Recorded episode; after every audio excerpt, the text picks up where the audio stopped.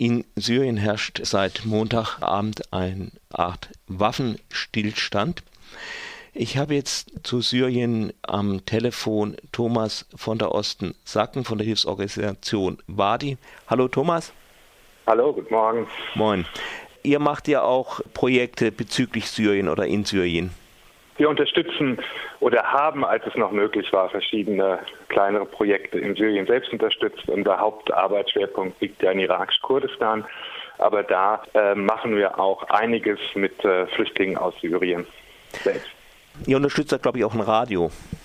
Genau, also ein so ein Flüchtlings- für Flüchtlingsradio, äh, in dem äh, Flüchtlinge aus Syrien, aber auch aus anderen Teilen des Irak eben täglich ein Radioprogramm für die anderen Flüchtlinge machen. Vor allen Dingen, also was einen ganz spezifischen Fokus auch auf äh, Frauenthemen hat. Und die, die Crew dieses Radios besteht eben aus jungen weiblichen Flüchtlingen aus äh, Syrien und dem Zentralirak. Was denkst du jetzt von dem Waffenstillstand in Syrien?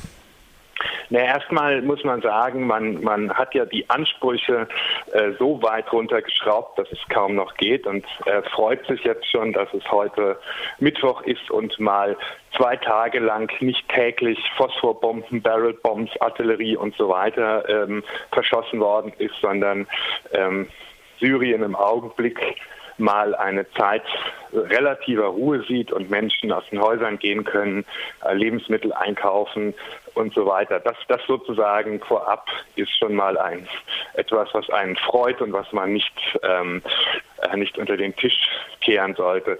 Ansonsten ist, äh, denke ich, schon der Begriff Waffenstillstand sehr problematisch, denn letztlich läuft ja diese Abmachung, die die USA und Russland geschlossen haben, also das sagt viel aus. Kein einziger Syrer war an diesem an dieser Abmachung beteiligt. Also Syrien ist inzwischen ein so internationalisierter Konflikt, dass Russland und Amerika das Schicksal Syriens entscheiden. Äh, und diese, dieser Deal sieht ja im Prinzip vor, wer unter welchen Bedingungen wann wen bombardieren kann und nicht bombardieren kann. Also deshalb ist der Begriff Waffenstillstand etwas problematisch.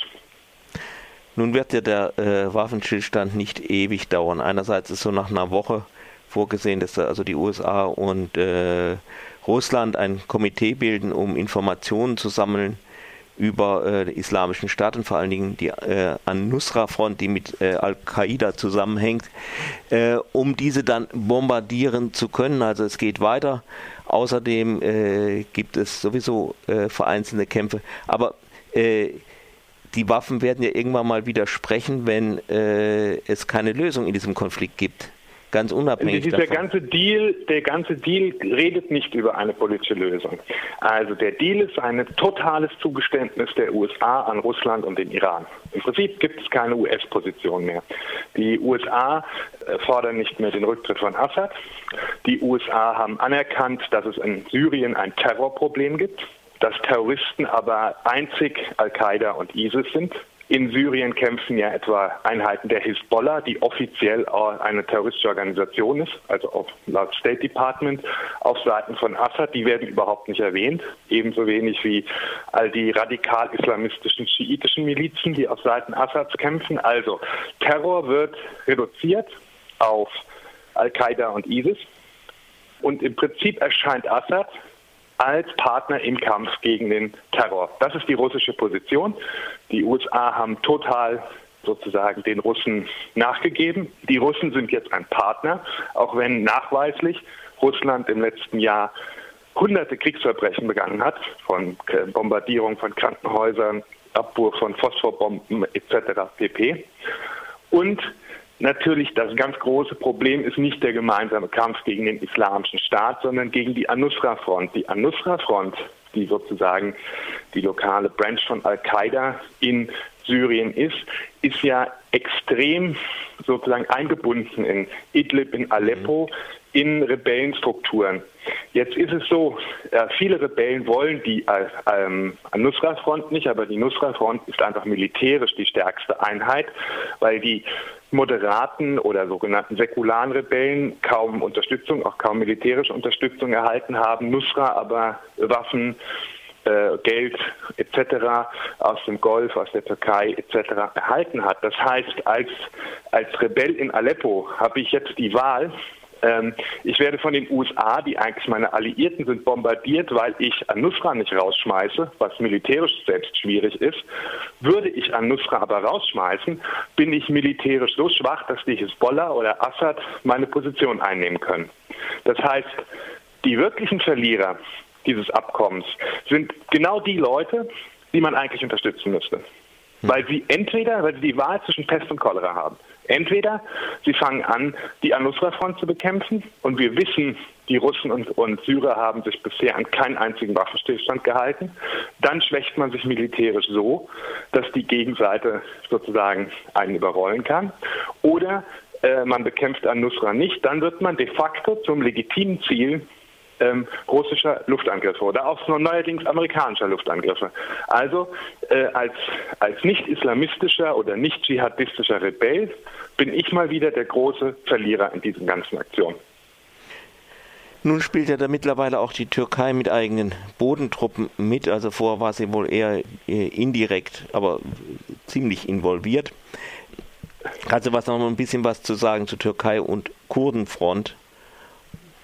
Ja, sicher, die Türkei hatte ja immer gesagt, dass sie niemals akzeptieren würde, wenn eine mit der PKK affiliierte Organisation im Prinzip ihre ganze Südgrenze kontrollieren wird.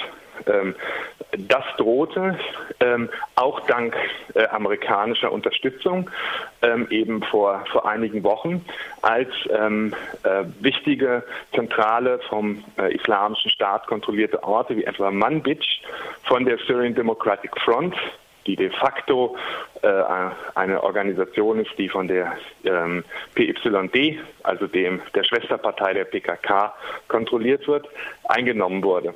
Äh, muss man sagen, das fand statt mit amerikanischer Unterstützung. Aber als sozusagen die, äh, als drohte, dass die letzten Gebiete in Nordsyrien äh, an der türkischen Grenze, die nicht von der äh, PYD kontrolliert worden sind, von denen überrollt werden, ähm, begann diese türkische Militärintervention mit dem Ziel, die Kurden zurückzudrängen und angeblich auch den islamischen Staat zu bekämpfen. Auch diese Militärintervention hat die Unterstützung der USA. Das heißt, die Obama-Administration macht im Moment Folgendes. Sie unterstützt Russland und sie unterstützt auf der anderen Seite in Nordsyrien ähm, die PKK und die Türkei als Alliierte. Das heißt, Todfeinde sind jeweils Alliierte der USA. Was natürlich sowohl taktisch wie strategisch der vollkommene Wahnsinn ist und gerade bei den Kurden jetzt ähm, den Eindruck vermittelt hat, dass sie einmal mehr verraten worden sind. Ähm, sodass sich die USA in diesem Konflikt immer weiter schwächen immer weiter zurücktreten und niemand, wirklich niemand ihnen mir irgendein Vertrauen entgegenbringt. Und da kommen dann am Ende solche Dinge wie dieser sogenannte Waffenstillstand bei raus und eine Situation in Nordsyrien, wo zwei Alliierte der USA sich gegenseitig bekämpfen. Also was man immer über die russische Position denken mag, eines haben sie jedenfalls den USA voraus, sie bleiben bei ihren Verbündeten.